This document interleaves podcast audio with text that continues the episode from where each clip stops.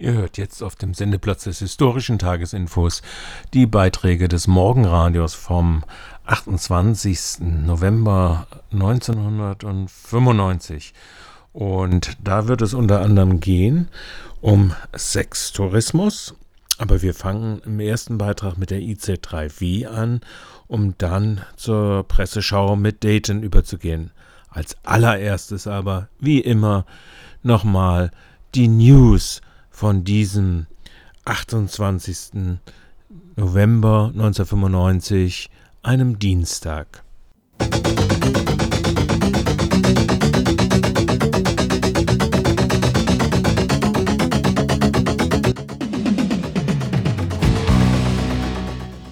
Hier ist Radio Dreieckland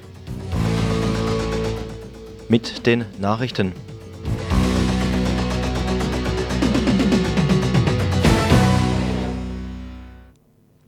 Streiks in Frankreich.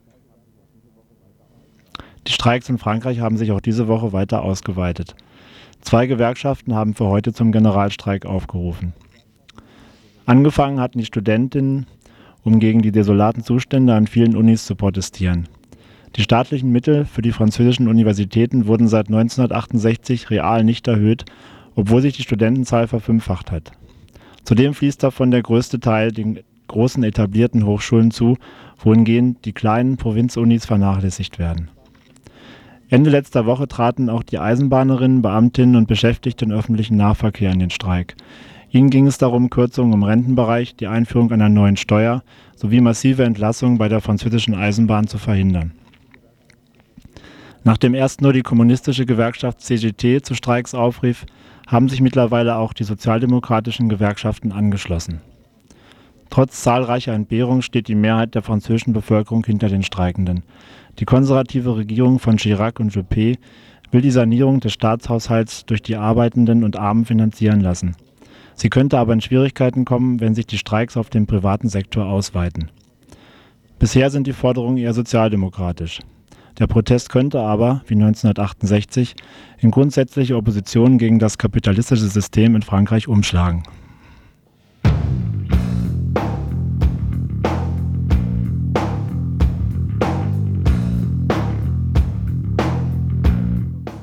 Frieden in Bosnien-Herzegowina. VertreterInnen der bosnisch-serbischen Seite protestierten in den vergangenen Tagen gegen den Friedensvertrag zu Bosnien-Herzegowina.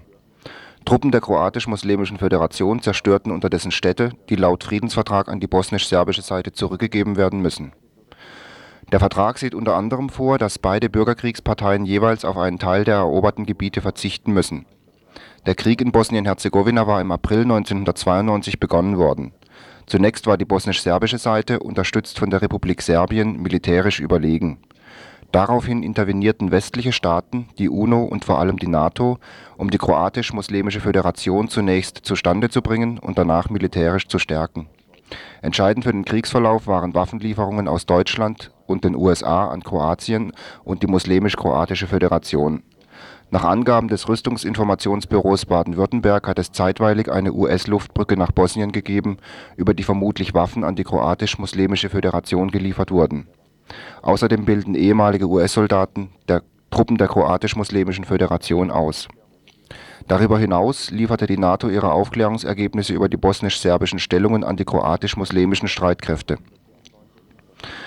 Ab Ende August 1995 lief dann alles nach dem bewährten Golfkriegsschema ab am 30. August dieses Jahres begann die NATO mit einer Luftoffensive gegen die bosnisch-serbische Armee. Danach folgte die Bodenoffensive, die von kroatischen und kroatisch-muslimischen Truppen durchgeführt wurde. Die militärische Niederlage der bosnisch-serbischen Truppen trug vermutlich wesentlich zur Bereitschaft der bosnisch-serbischen Seite bei, an den Friedensverhandlungen teilzunehmen.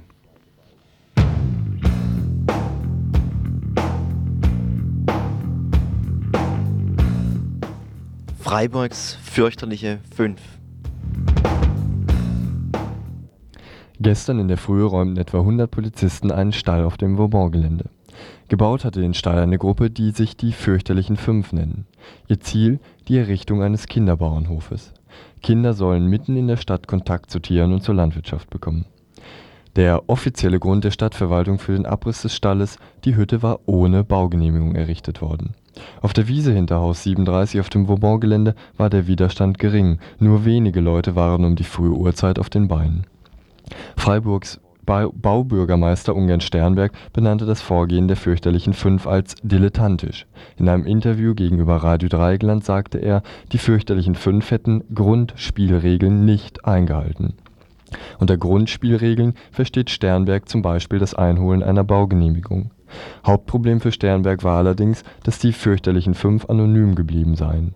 Bis zuletzt habe niemand mit seinem Namen für den Kinderbauernhof einstehen wollen die Stadt, so Sternberg, brauche aber einen offiziellen und auch verantwortlichen Gesprächspartner.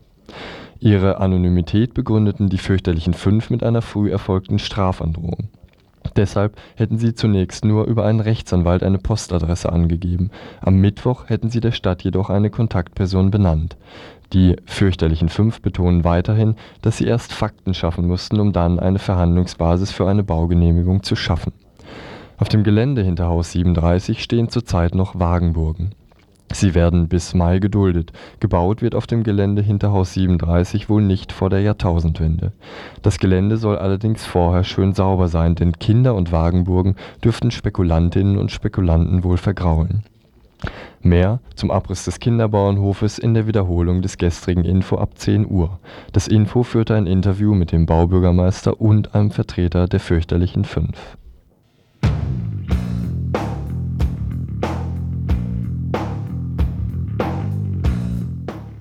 Ungleichbehandlung.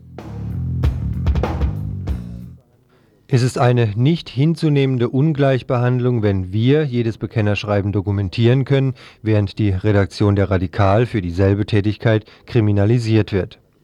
Diese Ansicht vertrat der Chefredakteur der Frankfurter Rundschau Hans-Helmut Kohl am vergangenen Wochenende auf der 10. Journalistinnentagung der IG Medien.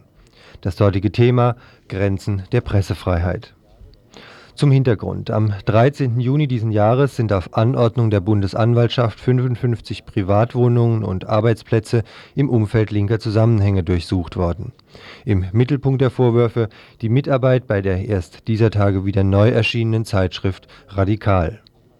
Bei der groß angelegten Razzia wurden vier Leute verhaftet. Sie sitzen nun seit mittlerweile einem halben Jahr in Isolationshaft. Neu bei ihrer Kriminalisierung ist die Konstruktion, dass allein die Mitarbeit in einer Zeitschrift als Tätigkeit in einer kriminellen Vereinigung angesehen wird. Einzige Grundlage für die Inhaftierung ist eine Abhöraktion im Jahr 1993. Damals ist der bis zum heutigen Tag noch nicht eingeführte große Lauschangriff durchgeführt worden. Nach geltendem Strafprozessrecht ist es zwar nicht zulässig, die Ergebnisse eines solchen Lauschangriffs zu verwerten Trotzdem soll dieses geschehen, sagte der Generalbundesanwalt. Seine Konstruktion? Die verfassungswidrig gewonnenen Mitschnitte von der Redaktionssitzung der Radikal sollen als sogenannte Zufallsfunde nun doch verwendet werden. Ein Gespräch mit der Rechtsanwältin der Beschuldigten heute früh im Info ab 10.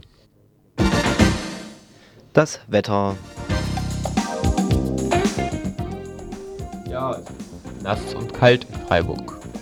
Und so wird es auch wohl noch den ganzen Tag bleiben.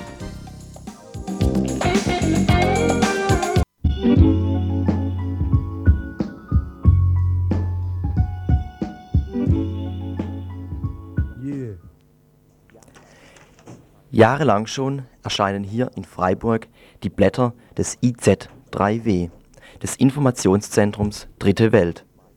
Durchweg achtmal im Jahr werden in den Heften Hintergründe zu aktuellen oder auch in Vergessenheit geratenen internationalen Themen erhält oder auch Diskussionen dokumentiert. Derzeit nun befindet sich die Herausgeberin, die Aktion Dritte Welt, hier in Freiburgs Kronenstraße in einer finanziellen Krise. 60.000 Mark oder 1000 neue Abonnements lautet ein Aufruf gegen die drohende Pleite, verbunden mit einer inhaltlichen Diskussion über die Konzeption des Blattes. Ob die seit September laufende Kampagne bislang erfolgreich verlaufen ist, fragten wir einen der Mitarbeiter. Zum September habt ihr mit der Kampagne angefangen, 60.000 Mark oder 1000 neue Abos bis Ende des Jahres. Nun haben wir November, man muss eine Art Zwischenbilanz ziehen. Wie ist zurzeit der Stand der Kampagne? Bei der Abo-Kampagne sieht es eher ein bisschen enttäuschend aus. Also da kommen wir bei weitem nicht äh, an das ran, was wir uns vielleicht vorgestellt haben. Also wir sind jetzt bei ca. 100 neuen Abonnenten. Das, ähm, bei der Spendenseite sieht es ein bisschen besser aus. Also da kommt schon einiges zusammen und ich denke auch, dass wir dass dies, das nächste Jahr noch weiter existieren können. Ihr habt ja im Rahmen eurer Kampagne auch über konzeptionelle Änderungen der Zeitung diskutiert. Ähm, es wurde angesprochen, dass zum Beispiel das Element des äh, längeren Länderartikel ähm, eher äh, zurückgeschraubt werden soll. Kannst du jetzt über diese neue Konzeption der Zeitung ein bisschen was erzählen?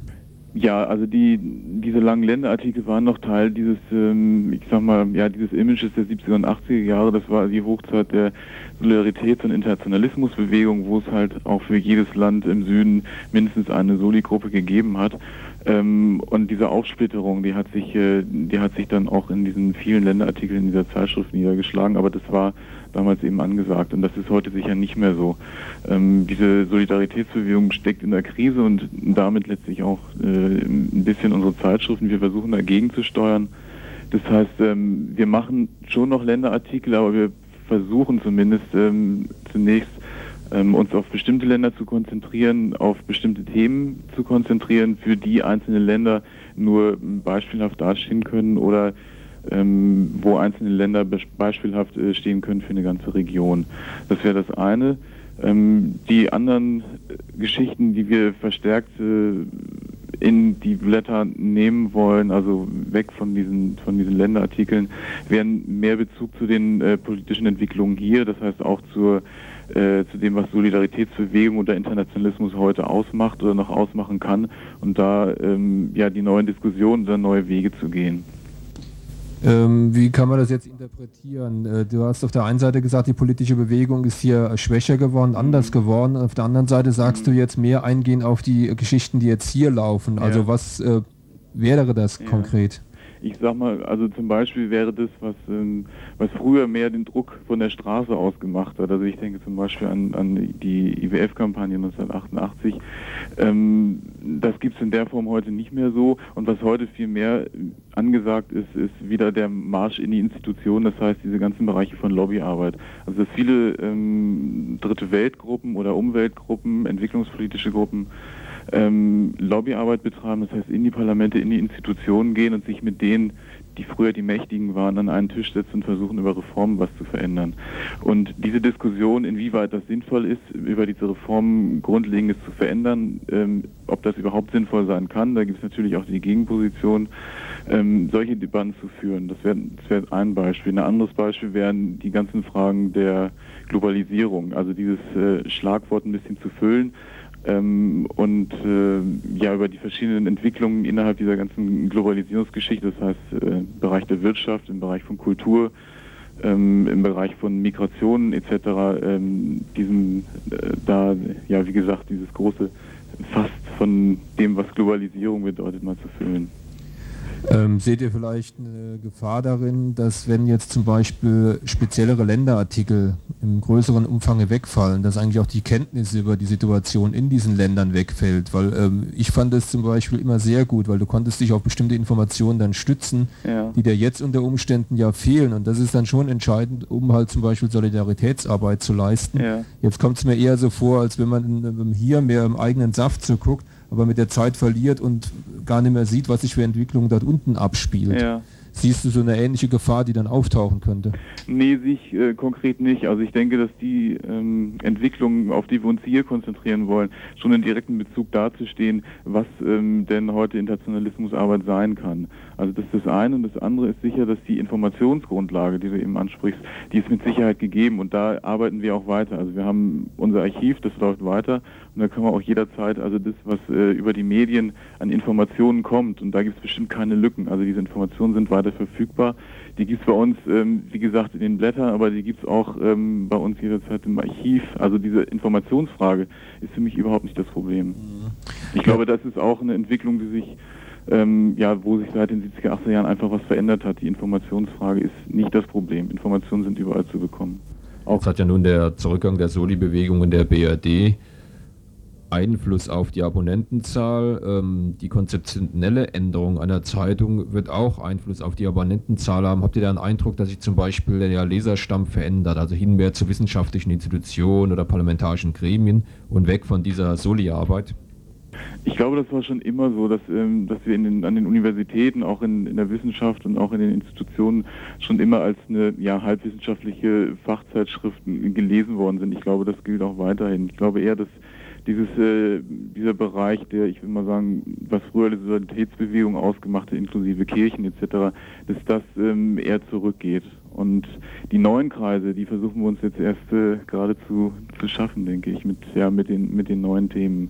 Und ich will mal nennen, also die neuen Themen sind so eine, so eine Spanne zwischen, soll ich sagen, ja, zwischen Pragmatismus auf der einen und Ideologiekritik auf der anderen. Ich glaube, diese Spanne, ähm, diese Spanne machen im Moment die Blätter aus und ähm, wir haben eine Diskussion darüber geführt, inwieweit das, das mal eine Beliebigkeit ausdrückt oder auch eine Stärke sein kann. Und ich glaube, das ist im Moment, also in dem, in dem Moment, wo sich die Linke auch gerade befindet, erstmal eine Stärke sein kann.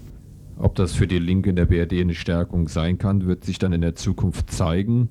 Aber wir werden das natürlich nicht feststellen können, wenn es eben nicht neue Abonnentinnen für die Blätter des IC3W werden, äh, geben wird. Von daher auch hier der Aufruf, ähm, abonniert die Zeitung. Die entsprechenden Angaben könnt ihr in allen Buchhandlungen nachfragen oder halt auch einfach mal bei der IZ3W anrufen. Ja, und wenn ihr dort anruft, dann wählt die 74003 in Freiburg 0761 74 003.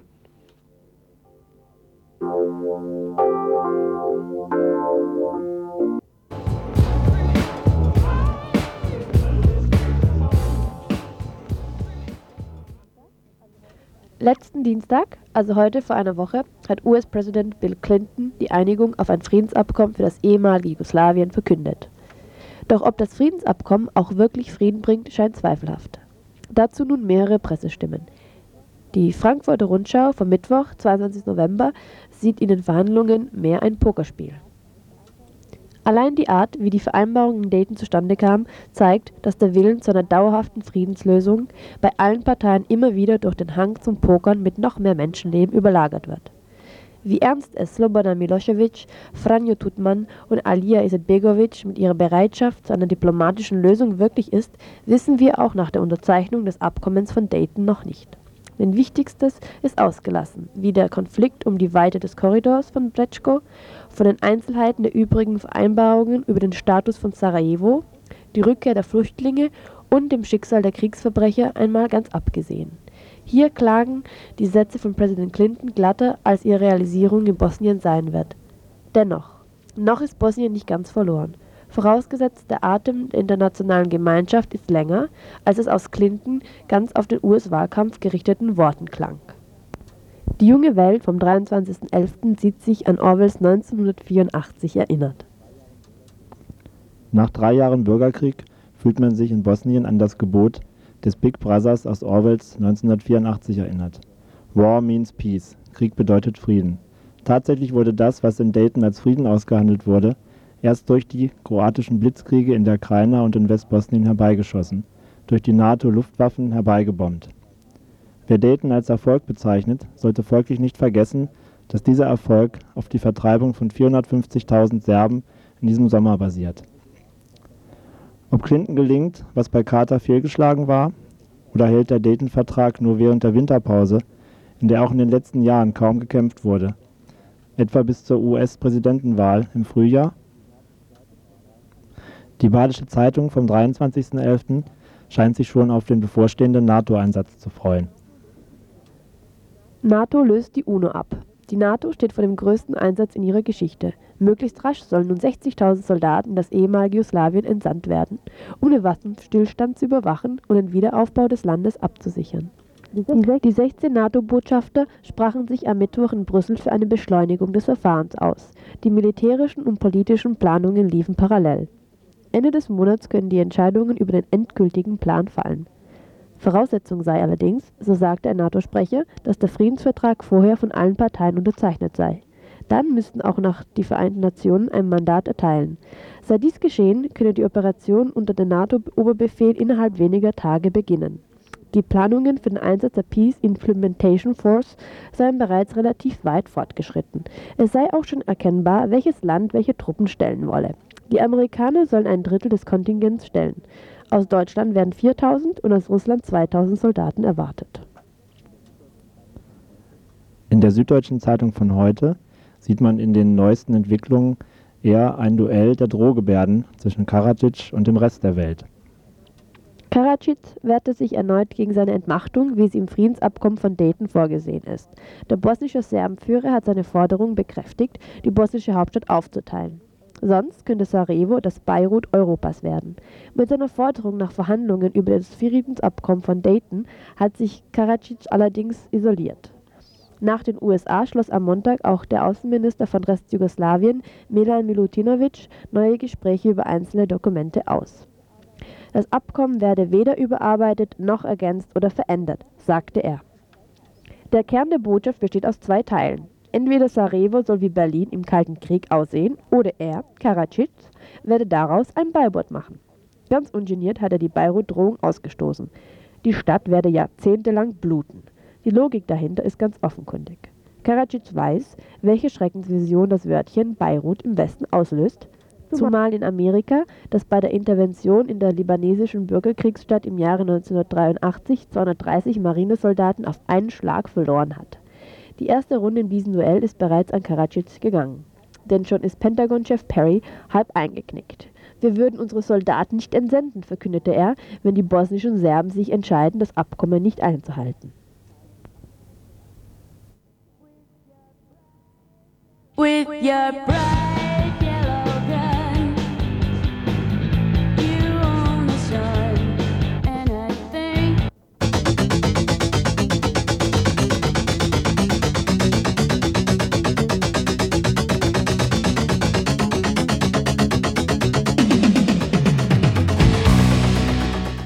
Radio Dreieckland. Die Nachrichten.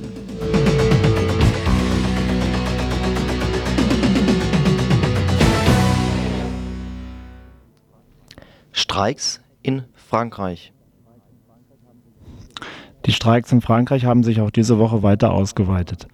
Zwei Gewerkschaften haben für heute zum Generalstreik aufgerufen. Angefangen hatten die Studentinnen, um gegen die desolaten Zustände an vielen Unis zu protestieren. Die staatlichen Mittel für die französischen Universitäten wurden seit 1968 real nicht erhöht, obwohl sich die Studentenzahl verfünffacht hat.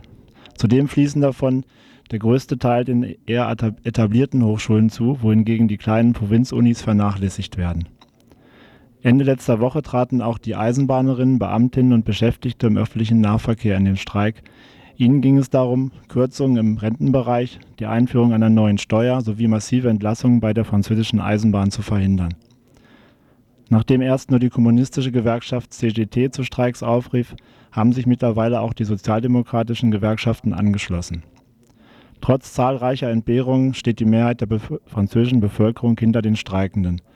Die konservative Regierung von Chirac und Juppé will die Sanierung des Staatshaushaltes durch die Arbeitenden und Armen finanzieren lassen. Sie könnte aber in Schwierigkeiten kommen, wenn sich die Streiks auf den privaten Sektor ausweiten. Bisher sind die Forderungen eher sozialdemokratisch. Der Protest könnte aber wie 1968 in grundsätzliche Opposition gegen das kapitalistische System in Frankreich umschlagen.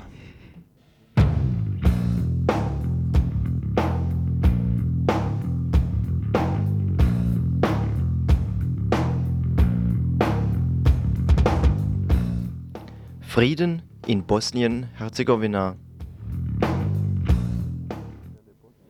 Vertreterinnen und Vertreter der bosnisch-serbischen Seite protestierten in den vergangenen Tagen gegen den Friedensvertrag zu Bosnien-Herzegowina.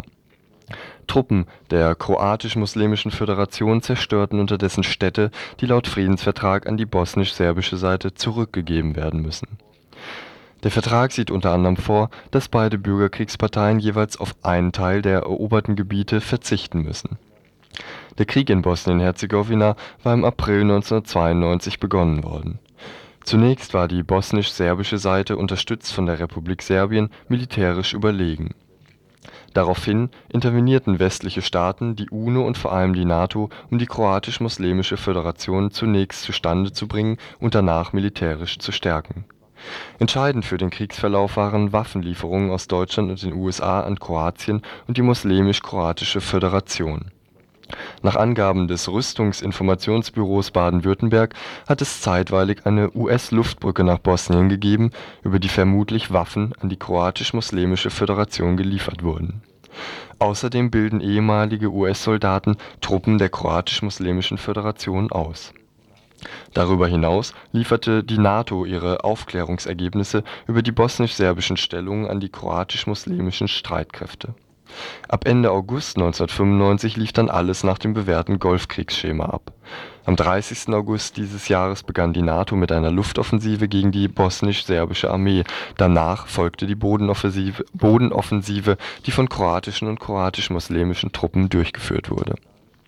Die militärische Niederlage der bosnisch-serbischen Truppen trug vermutlich wesentlich zur Bereitschaft der bosnisch-serbischen Seite bei, an den Friedensverhandlungen teilzunehmen.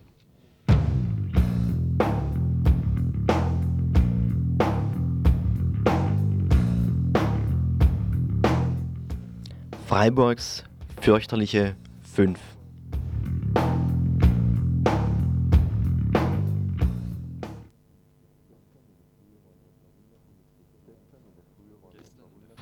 Gestern in der Früh räumten etwa 100 Polizisten einen Stall auf dem Vauban-Gelände. Der Stall war von den fürchterlichen Fünf gebaut worden. Ihr Ziel? Die Errichtung eines Kinderbauernhofes. Kinder sollen mitten in der Stadt Kontakt zu Tieren und zur Landwirtschaft bekommen. Mithilfe eines Baggers und eines großen LKWs mit einem Container ließ die Stadtverwaltung den Stall abreißen. Auf der Wiese hinter Haus 37 auf dem Vauban-Gelände war der Widerstand gering. Zu der frühen Uhrzeit waren nur wenige Leute auf den Beinen.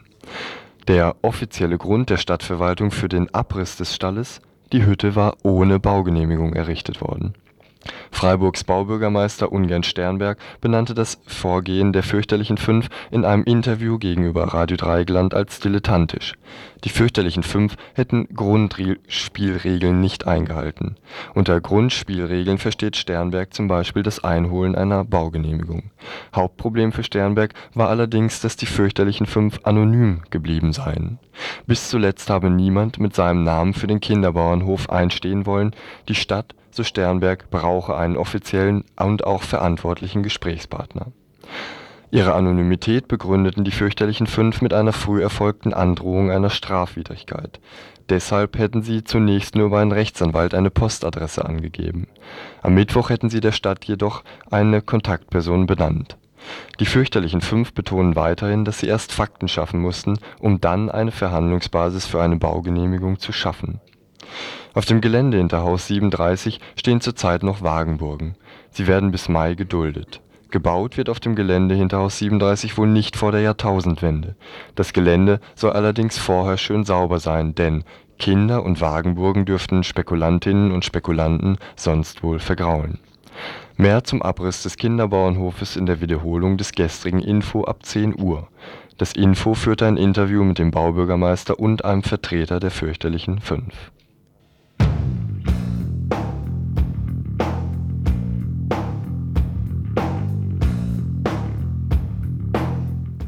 Ungleichbehandlung.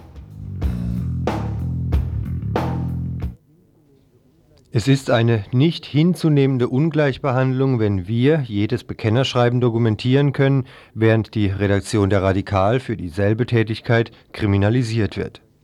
Diese Ansicht vertrat der Chefredakteur der Frankfurter Rundschau Hans-Helmut Kohl am vergangenen Wochenende auf der 10. Journalistinnentagung der IG Medien. Das dortige Thema Grenzen der Pressefreiheit.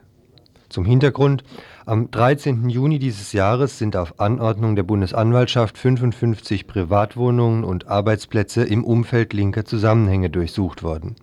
Im Mittelpunkt der Vorwürfe die Mitarbeit bei der erst dieser Tage wieder neu erschienenen Zeitschrift Radikal.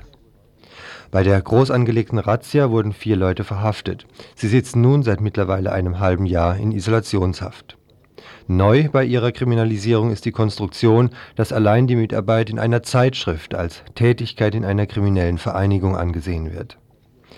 Einzige Grundlage für die Inhaftierung ist eine Abhöraktion im Jahr 1993. Damals ist der bis zum heutigen Tag noch nicht eingeführte große Lauschangriff durchgeführt worden. Nach geltendem Strafprozessrecht ist es zwar nicht zulässig, die Ergebnisse eines solchen Lauschangriffs zu verwerten, trotzdem soll dies geschehen, sagt der Bundesanwalt. Seine Konstruktion? Die verfassungswidrig gewonnenen Mitschnitte von der Redaktionssitzung der Radikal sollen als sogenannte Zufallsfunde nun doch verwendet werden. Ein Gespräch mit der Rechtsanwältin der Beschuldigten heute früh im Info ab 10. Das Wetter. Rechnet heute mit vielen Wolken und zieht euch etwas wärmer an, es wird recht kühl.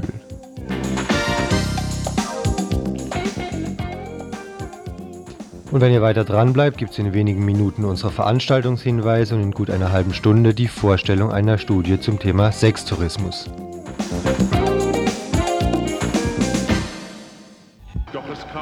in die Schlagzeilen der Massenmedien geraten. Die Art der Darstellung dieser Thematik führt aber meist weniger zu einer Problematisierung des Sextourismus, sondern fördert vielmehr Sensationslust und Voyeurismus.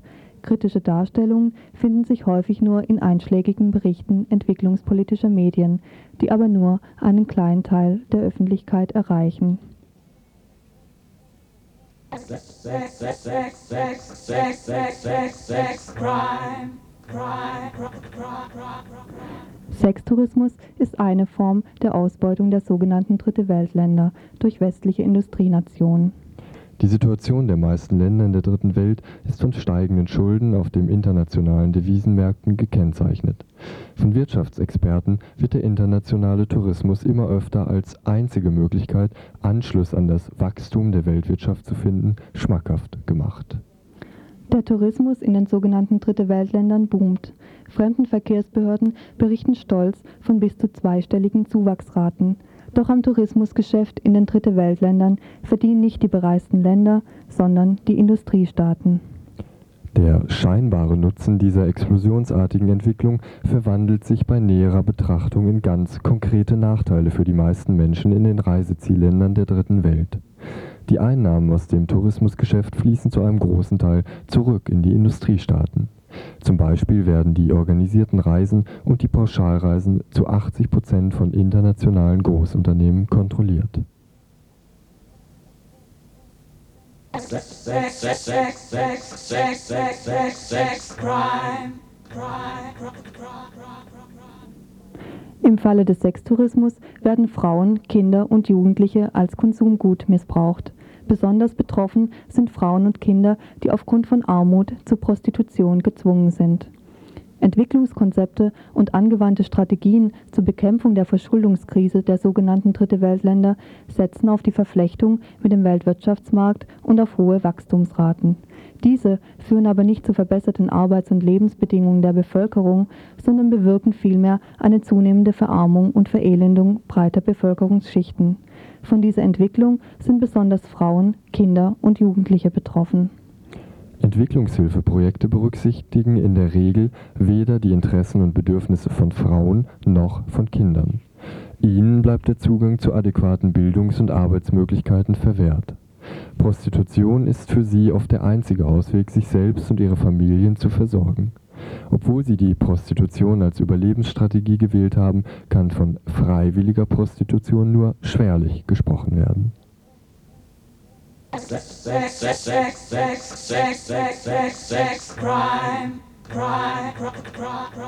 Die zunehmende Verarmung und der damit verbundene direkte und indirekte Zwang zur Prostitution wird von den ReiseveranstalterInnen bewusst ausgenutzt.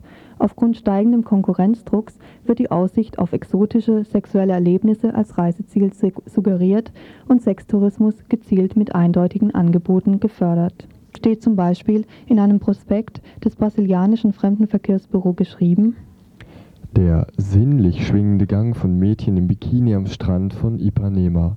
Sie und alle unsere Besucher aus nah und fern sind jetzt auch ein Cardiaco und nehmen am erregenden Leben unserer Stadt teil. Herzlich willkommen. Abends gibt es Theater, Kinos, Bars und Nachtlokale mit Shows, deren Hauptattraktion brasilianische Musik und die berühmten brasilianischen Mulattinnen sind. Aber auch in renommierten Reiseführern wie Dumont oder in Alternativreiseführern sind exakte Hinweise auf einschlägige Adressen zu finden. Sex, sex, sex, sex, sex, sex, sex, sex, sex, crime, crime. Sextourismus breitet sich auf immer mehr Länder aus. Besonders betroffen sind Thailand, die Philippinen, Kenia, Sri Lanka, die Dominikanische Republik und Brasilien. Aber auch in Osteuropa findet Sextourismus immer mehr Verbreitung. Das Ausmaß des Sextourismus lässt sich schwer einschätzen. In den meisten der betroffenen Länder ist Prostitution offiziell verboten, wird aber von den Regierungen geduldet, zum Teil auch gezielt gefördert, weil sich an diesem Geschäft sehr gut verdienen lässt. Von offizieller Seite jedenfalls wird das Problem des Sextourismus geleugnet oder zumindest sehr stark verharmlost. Schädigt es doch das Image des jeweiligen Landes. Sextourismus ist hauptsächlich unter Männern verbreitet, aber auch Frauen nutzen dieses Angebot.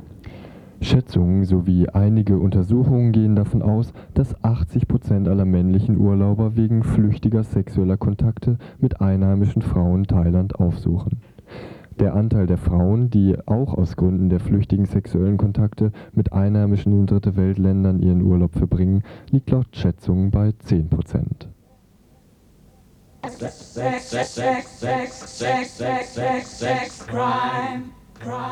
Eine besondere Problematik im Zusammenhang mit Sextourismus stellt die Ausbreitung der Immunschwächekrankheit AIDS dar. Laut einem Artikel der Taz von Samstag, dem 25. November 1995, sind heute über 15 Millionen Menschen HIV-positiv, davon 6 Millionen Frauen. Mehr als 4,5 Millionen Menschen sind AIDS-krank. 90 Prozent der infizierten Menschen leben in sogenannten Entwicklungsländern. Sextourismus stellt sicher einen ernstzunehmenden Faktor der Übertragung des AIDS-Virus dar. Sextourismus birgt das Risiko einer HIV-Übertragung, weil Sextouristen sich risikoreich verhalten. Viele Sextouristen verhalten sich angesichts des AIDS-Risikos nicht adäquat. Sie verzichten auf Schutzmaßnahmen beim Geschlechtsverkehr. Die Freier setzen sich, die Prostituierten und ihre PartnerInnen zu Hause dem Infektionsrisiko aus. Die Ausgangslage und damit auch die Verantwortlichkeit der beteiligten Personen ist jedoch grundverschieden. Die einen wählen das Risiko in freier Entscheidung zum Zwecke des Lustgewinns, die anderen sind aufgrund ihrer wirtschaftlichen und gesellschaftlichen Situation dazu gezwungen. Der Machtaspekt wird deutlich. Die Armut und die Abhängigkeit der Frauen wird dazu ausgenutzt, sie zu Geschlechtsverkehr ohne Kondomgebrauch zu zwingen. Hinzu kommt, dass Kondome in den Dritte Weltländern sehr teuer sind. Häufig fehlt eine entsprechende Aufklärung über AIDS. Trotz all dieser Fakten, die deutlich zeigen, dass es nicht am individuellen Verhalten der Frauen liegt, dass keine Kondome benutzt werden, werden diese zu Sündenwirken abgestempelt und diskriminiert. Das Problem Sextourismus und AIDS wird auf die betroffenen Frauen, Kinder und Jugendlichen reduziert. Die Rolle der Freier, Kunden, Zuhälter, Förderer des Sextourismus hingegen wird nicht problematisiert. Besonders betroffen sind die Kinder. Tourismus, AIDS-Risiko und Kinderprostitution gehen Hand in Hand. Seit Bekanntwerden der HIV-Infektionsgefahr ist die Zahl der Jugendlichen und Kinder im Sextourismusgewerbe sprunghaft angestiegen. Angesichts der sich ausbreitenden Epidemie suchen sich Freier immer jüngere Opfer, in der Hoffnung, ihr Ansteckungsrisiko dadurch zu mindern. Seit einer Gesetzesänderung im September 1993 ist es möglich, dass Deutsche, die im Ausland Kinder sexuell missbraucht haben, mit Haft bis zu 15 Jahren bestraft werden können, selbst wenn der Missbrauch in dem Land, in dem er stattgefunden hat, kein Verbrechen darstellt. Die Aufdeckung und Verfolgung der Täter und Täterinnen bleibt aber dem Zufall überlassen. Laut einem Taz-Artikel von Samstag, dem 25. November 1995, sind in deutschen Staatsanwaltschaften bislang nur 15 Fälle bekannt geworden. In den meisten Fällen fehlen die Beweise und die Täter und Täterinnen kommen ungestraft davon. Sex, sex, sex, sex, sex, sex, sex, sex, sex, crime. Sextourismus, Kinderprostitution, Kinderpornografie, Frauenhandel in den sogenannten Dritte Weltländern und sexuelle Gewalt gegenüber Frauen und Kindern in den westlichen Industrienationen sind nicht unabhängig voneinander zu betrachten. Sie sind hier wie dort Ausdruck der strukturellen Gewalt von Männern, Frauen und Kindern gegenüber. In den sogenannten Dritte Weltländern kommt zusätzlich das Machtgefälle zwischen Nord und Süd hinzu.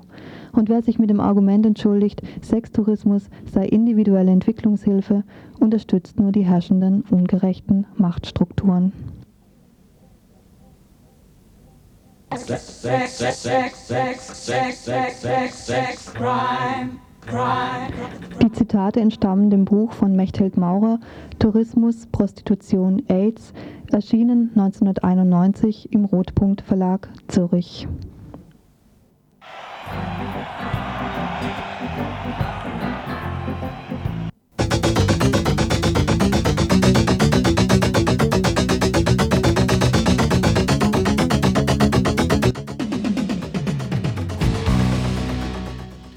Hier ist Radio Dreieckland mit den Nachrichten.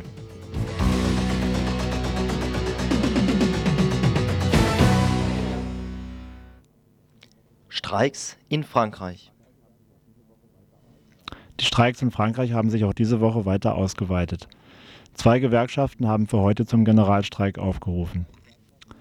Angefangen hatten die Studentinnen um gegen die desolaten Zustände an vielen Unis zu protestieren. Die staatlichen Mittel für die französischen Universitäten wurden seit 1968 real nicht erhöht, obwohl sich die Studentenzahl verfünffacht hat. Zudem fließt davon der größte Teil den großen etablierten Hochschulen zu, wohingehend die kleinen Provinzunis vernachlässigt werden. Ende letzter Woche traten auch die Eisenbahnerinnen, Beamtinnen und Beschäftigte im öffentlichen Nahverkehr in den Streik. Ihnen ging es darum, Kürzungen im Rentenbereich, die Einführung einer neuen Steuer sowie massive Entlassungen bei der französischen Eisenbahn zu verhindern. Nachdem erst nur die kommunistische Gewerkschaft CGT zu Streiks aufrief, haben sich mittlerweile auch die sozialdemokratischen Gewerkschaften angeschlossen. Trotz zahlreicher Entbehrungen steht die Mehrheit der französischen Bevölkerung hinter den Streikenden. Die konservative Regierung von Chirac und Juppé will die Sanierung des Staatshaushalts durch die Arbeitenden und Armen finanzieren lassen. Sie könnte aber in Schwierigkeiten kommen, wenn sich die Streiks auf den privaten Sektor ausweiten. Bisher sind die Forderungen eher sozialdemokratisch. Der Protest könnte aber, wie 1968, in grundsätzliche Opposition gegen das kapitalistische System in Frankreich umschlagen.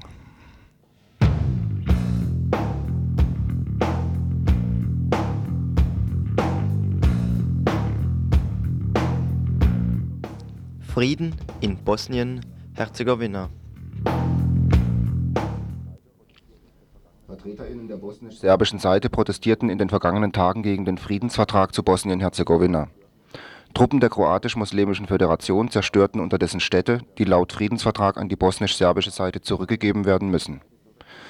Der Vertrag sieht unter anderem vor, dass beide Bürgerkriegsparteien jeweils auf einen Teil der eroberten Gebiete verzichten müssen. Der Krieg in Bosnien-Herzegowina war im April 1992 begonnen worden Zunächst war die bosnisch-serbische Seite, unterstützt von der Republik Serbien, militärisch überlegen. Daraufhin intervenierten westliche Staaten, die UNO und vor allem die NATO, um die Kroatisch-Muslimische Föderation zunächst zustande zu bringen und danach militärisch zu stärken. Entscheidend für den Kriegsverlauf waren Waffenlieferungen aus Deutschland und den USA an Kroatien und die Muslimisch-Kroatische Föderation nach Angaben des Rüstungsinformationsbüros Baden-Württemberg hat es zeitweilig eine US-Luftbrücke nach Bosnien gegeben, über die vermutlich Waffen an die Kroatisch-Muslimische Föderation geliefert wurden. Außerdem bilden ehemalige US-Soldaten der Truppen der Kroatisch-Muslimischen Föderation aus. Darüber hinaus lieferte die NATO ihre Aufklärungsergebnisse über die bosnisch-serbischen Stellungen an die kroatisch-muslimischen Streitkräfte. Ab Ende August 1995 lief dann alles nach dem bewährten Golfkriegsschema ab am 30. August dieses Jahres begann die NATO mit einer Luftoffensive gegen die bosnisch-serbische Armee. Danach folgte die Bodenoffensive, die von kroatischen und kroatisch-muslimischen Truppen durchgeführt wurde. Die militärische Niederlage der bosnisch-serbischen Truppen trug vermutlich wesentlich zur Bereitschaft der bosnisch-serbischen Seite bei, an den Friedensverhandlungen teilzunehmen.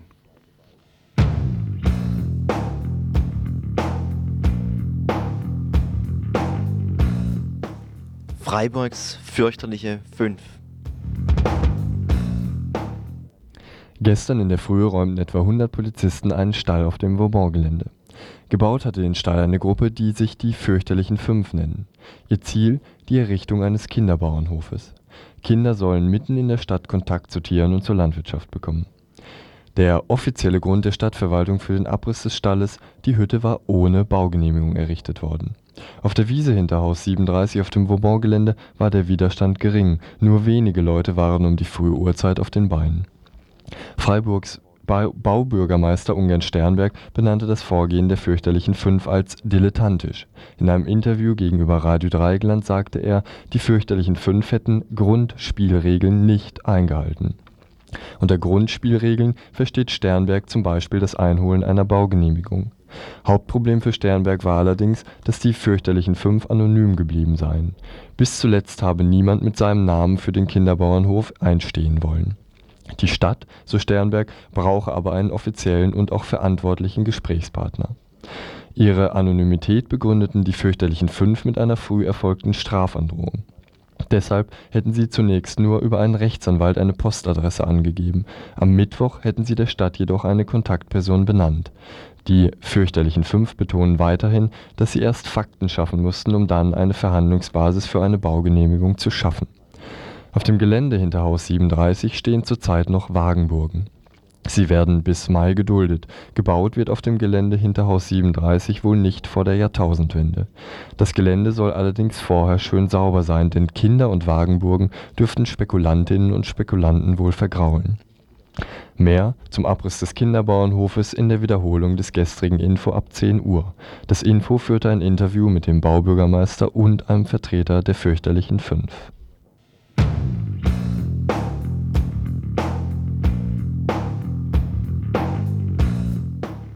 Ungleichbehandlung. Es ist eine nicht hinzunehmende Ungleichbehandlung, wenn wir jedes Bekennerschreiben dokumentieren können, während die Redaktion der Radikal für dieselbe Tätigkeit kriminalisiert wird. Diese Ansicht vertrat der Chefredakteur der Frankfurter Rundschau Hans-Helmut Kohl am vergangenen Wochenende auf der 10. Journalistinnentagung der IG Medien. Das dortige Thema Grenzen der Pressefreiheit. Zum Hintergrund. Am 13. Juni diesen Jahres sind auf Anordnung der Bundesanwaltschaft 55 Privatwohnungen und Arbeitsplätze im Umfeld linker Zusammenhänge durchsucht worden. Im Mittelpunkt der Vorwürfe die Mitarbeit bei der erst dieser Tage wieder neu erschienenen Zeitschrift Radikal. Bei der groß angelegten Razzia wurden vier Leute verhaftet. Sie sitzen nun seit mittlerweile einem halben Jahr in Isolationshaft. Neu bei ihrer Kriminalisierung ist die Konstruktion, dass allein die Mitarbeit in einer Zeitschrift als Tätigkeit in einer kriminellen Vereinigung angesehen wird. Einzige Grundlage für die Inhaftierung ist eine Abhöraktion im Jahr 1993. Damals ist der bis zum heutigen Tag noch nicht eingeführte große Lauschangriff durchgeführt worden. Nach geltendem Strafprozessrecht ist es zwar nicht zulässig, die Ergebnisse eines solchen Lauschangriffs zu verwerten. Trotzdem soll dieses geschehen, sagte der Generalbundesanwalt. Seine Konstruktion? Die verfassungswidrig gewonnenen Mitschnitte von der Redaktionssitzung der Radikal sollen als sogenannte Zufallsfunde nun doch verwendet werden. Ein Gespräch mit der Rechtsanwältin der Beschuldigten heute früh im Info ab 10. Das Wetter. Ja, es ist nass und kalt in Freiburg. Und so wird es auch wohl noch den ganzen Tag bleiben.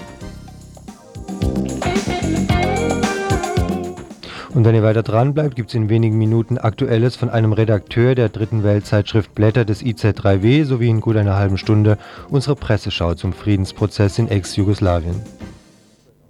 Ja, und hier vom Mora, wir beenden unsere Sendung Streiten zum Frühstück und wir, das sind heute und hier im Studio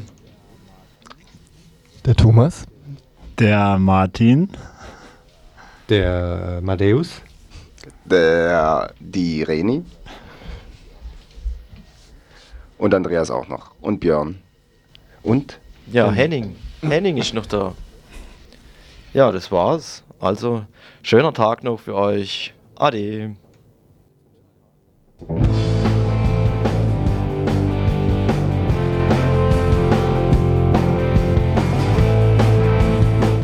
Stimmt nicht, das war's noch nicht. Es geht noch weiter bis um 10. Bleibt also dran bei Radio Dreieckland. Bis um 10 geht's Morgenradio noch und danach das Info.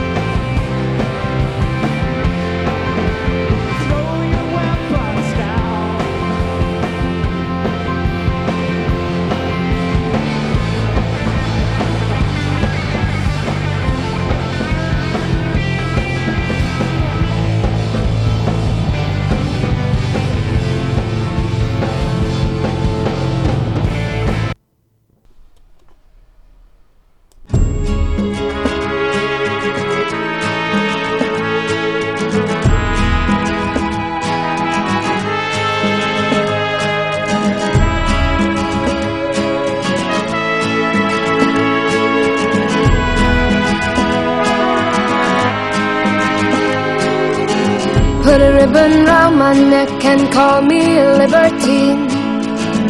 I will sing you songs of dreams I used to dream. I will sail away on seas of silver and gold until I reach my home. Give me a guitar and I'll be a troubadour. You're strolling minstrel, 12th century door to door.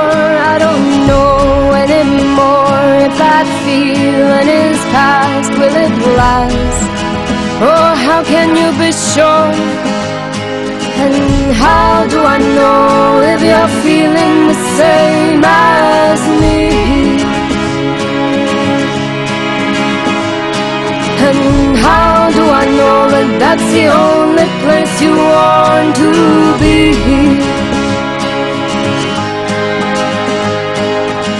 Give me a stage and I'll be a rock and roll queen. Your 20th century cover of a magazine, Rolling Stone. Here I come, watch out, everyone. I'm singing, I'm singing my song. Give me a festival and I'll be a Glastonbury star. The lights are shining, everyone knows who you are. Singing songs about dreams, about homes, about schemes. Ooh, they just came true. And how do I know if you're feeling the same